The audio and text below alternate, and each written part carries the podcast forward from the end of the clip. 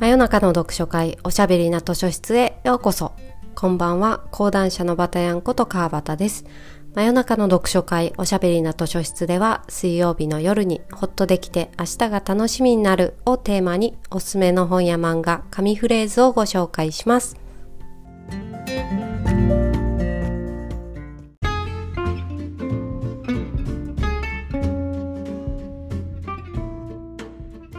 第151夜となりました。今夜のお便りご紹介します。ペンネーム YU さんからいただきました。バタヤンさん、はじめまして。はじめまして。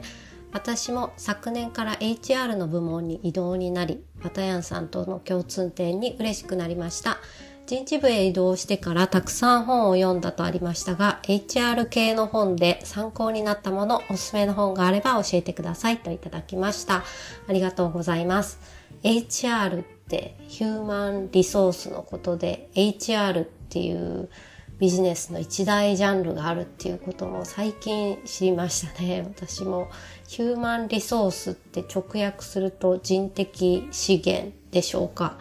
人事、採用、研修とか労務管理、まあ、そういうのをひっくるめて HR って言うんですかね。まあ、キャリアパスを考えるとか、そういったことも含まれるかと思いますが、この間まで私はウェブサイトを作る仕事をしていたので、HR って聞くと HR タグと水平区切りの HTML タグのことを HR タグって言いますけど、それのことかなって思ってました。えー、まあ、移動して読んだ本の中でためになった本はたくさんありまして、ジャンル別に言うと、一つは労務管理、労働法関係の本ですかね。新書で人事の法律常識というのがあって、それをまず先輩から貸してもらって読みました。あとは戦略人事っていうんですかね。旧来型の日本企業の終身雇用とか年功序列制からの脱却みたいな本は何冊か読みました。有名なところで言うと、海老原嗣生さんという方の人事の成り立ちと人事の組み立てとか、でも読めば読むほど講談社みたいな出版社っていわゆるザ・ JTC って言われる JTC って Japanese traditional company ですけど、まあ、ザ・ Japanese traditional company ですから、そんなに簡単にはいろんなことを変えられないんだなって思ったって感じですかね。あとはハラスメント関係の本とか、ジェンダー格差の本は、まあ、自分自身もすごく興味があって、結構読みましたね。そんなブックリストは概要欄に貼っておくようにしたいと思います。さて、今日の勝手に貸し出しカードは、えー、ダニエル・カーネマンほかのノイズ、組織はなぜ判断を誤るのかという本にしました。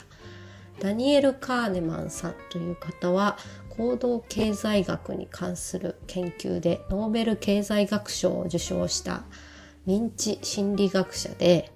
前作ファストスローという本もベストセラーになってるんですね。ファストスローでは判断エラーが起こるバイアスについての解説をしているそうで、私はこのファストスローはちょっとまだ読んでない未読なんですけどね、今回はバイアスじゃなくてノイズを解説している本です。バイアスとノイズの違いって何だ意思決定におけるノイズって何のことっていうところからお話をしていきたいと思います。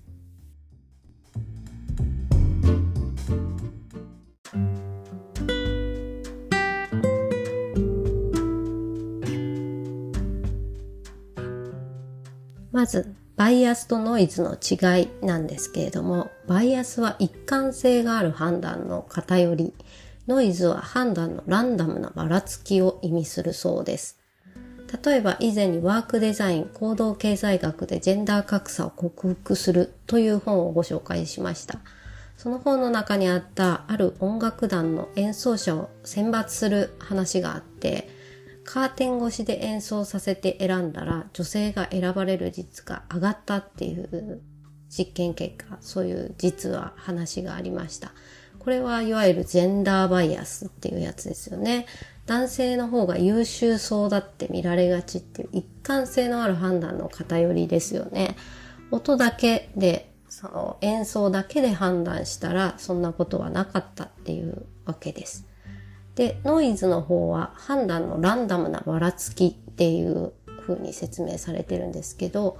どういうことかっていうと、例えば人事評価とか裁判の判定とか、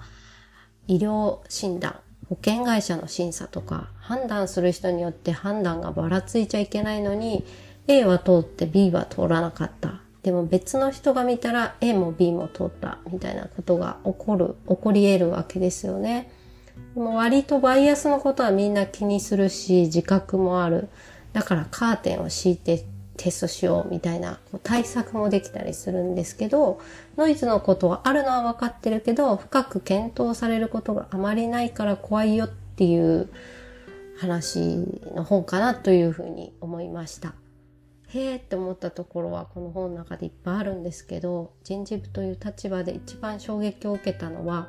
採用時の評価が A さんと B さんだと A さんの方が高かったとしても、数年後の評価が A さんの方が B さんより高いってなる確率は59%に過ぎないという話が出てきます。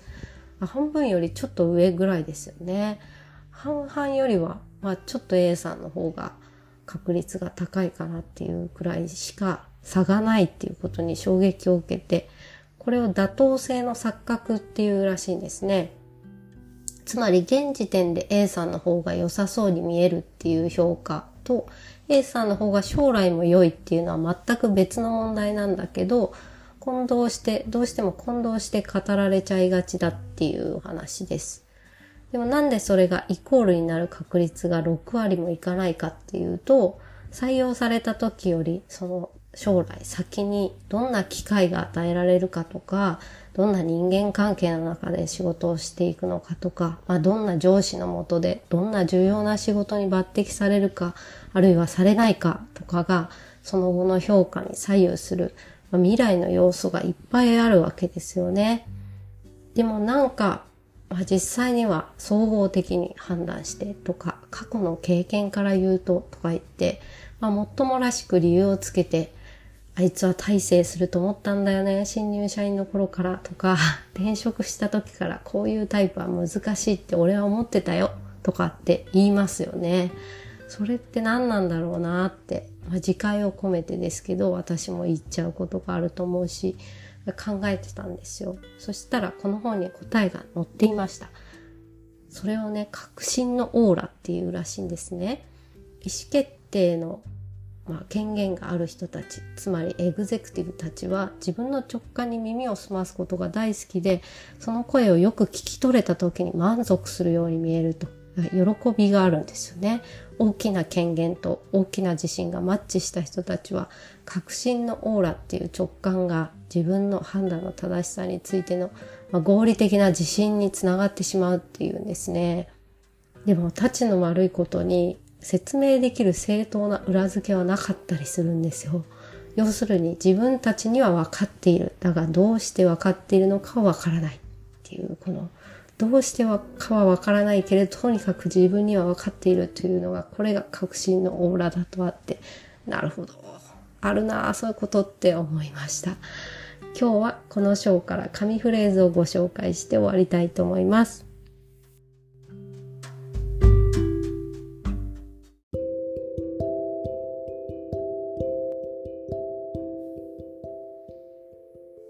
か決定的な情報を知っているわけでもないのに自分の勘に頼って満足している。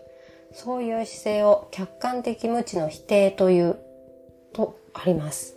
無知の否定ってすごい強い言葉ですよね。一方で俺の勘だよ発動できる醍醐味カタルシスもあるよねっていうのも私は個人的にはすごくよくわかりますね。裁判の判決とか医療の診断とか絶対ブレてはいけないっていうか、ブレがあるべきじゃないものもあれば、ま、映画だったらどの作品とどの作品どっちの方が面白いとか、音楽だったらどっちの方が優れてるとか、まあ、小説もそうですけど、A と B という作品どちらの方が優れてるかとかって、まあ、ブレがあることに面白みというか、醍醐味があって、ノイズがあるっていうこと自体が、まあ、楽しさでもあるじゃないですか。だから、うん、俺の勘は当たってた。これは化けると思ったんだよね。とかっていうのがある楽しさも一方であるとは思いました。だけど、まあ判断があんまりブレちゃいけないものの中で、ある一人の革新オーラだけを発動させすぎないように、意思決定のプロセスを改善すべきだっていう話なのかなと、この本を読みました。このノイズという本は上下巻ありまして、まあ、まずは上巻だけ買って読んでみられるのでいいのかなと思います。あの、お好みかどうか、あの上巻で判断してもいいかなと思いますし、メカニズムを知りたいわけじゃなくて、どうすべきかノウハウを知りたいんだっていう場合は、前半を飛ばして、この上巻の後半から読んでもいいと思いました。私は割と、あ、皆さんもちょっとお気づきかもしれないんですけど、メカニズム好きなんですよね。どうしてそうなっちゃいがちなのかっていうのを結構知りたいと言いますか。でもじゃあどうすればいいのっていうのを逆に言うとあんまり興味がないんですね。それって子育てとかも一緒なのかなって思ったりしますけれども、その解決策やハウツーをすぐに知りたいというよりは、ああ、そうか、やっぱりそうなっちゃうんだ。みんな同じことで悩んでるんだねっていうのを、まあ、知りたい、知って安心したいみたいな感じでしょうか。だからこのノイズを読んだからといって戦略人事の有名な本を読んだからといって目覚ましい方策や施策が見つかったとかいうことはなくて どの会社もトラディショナルな会社もスタートアップ企業も結局似たようなことで悩むんだなって思ったというか YU さんも一緒に頑張りましょうね悩みは尽きないいろんなことはなかなか解決していかないと思うけどどの会社も同じようなことで悩んでるんだなって共有できたら嬉しいです。リクエストありがとうございました。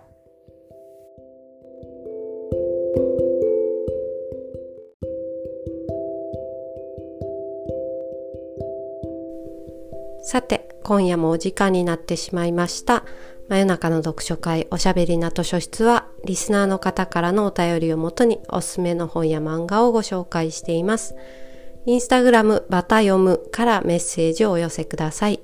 それではまた来週水曜日の夜にお会いしましょう。おやすみなさい。おやすみ。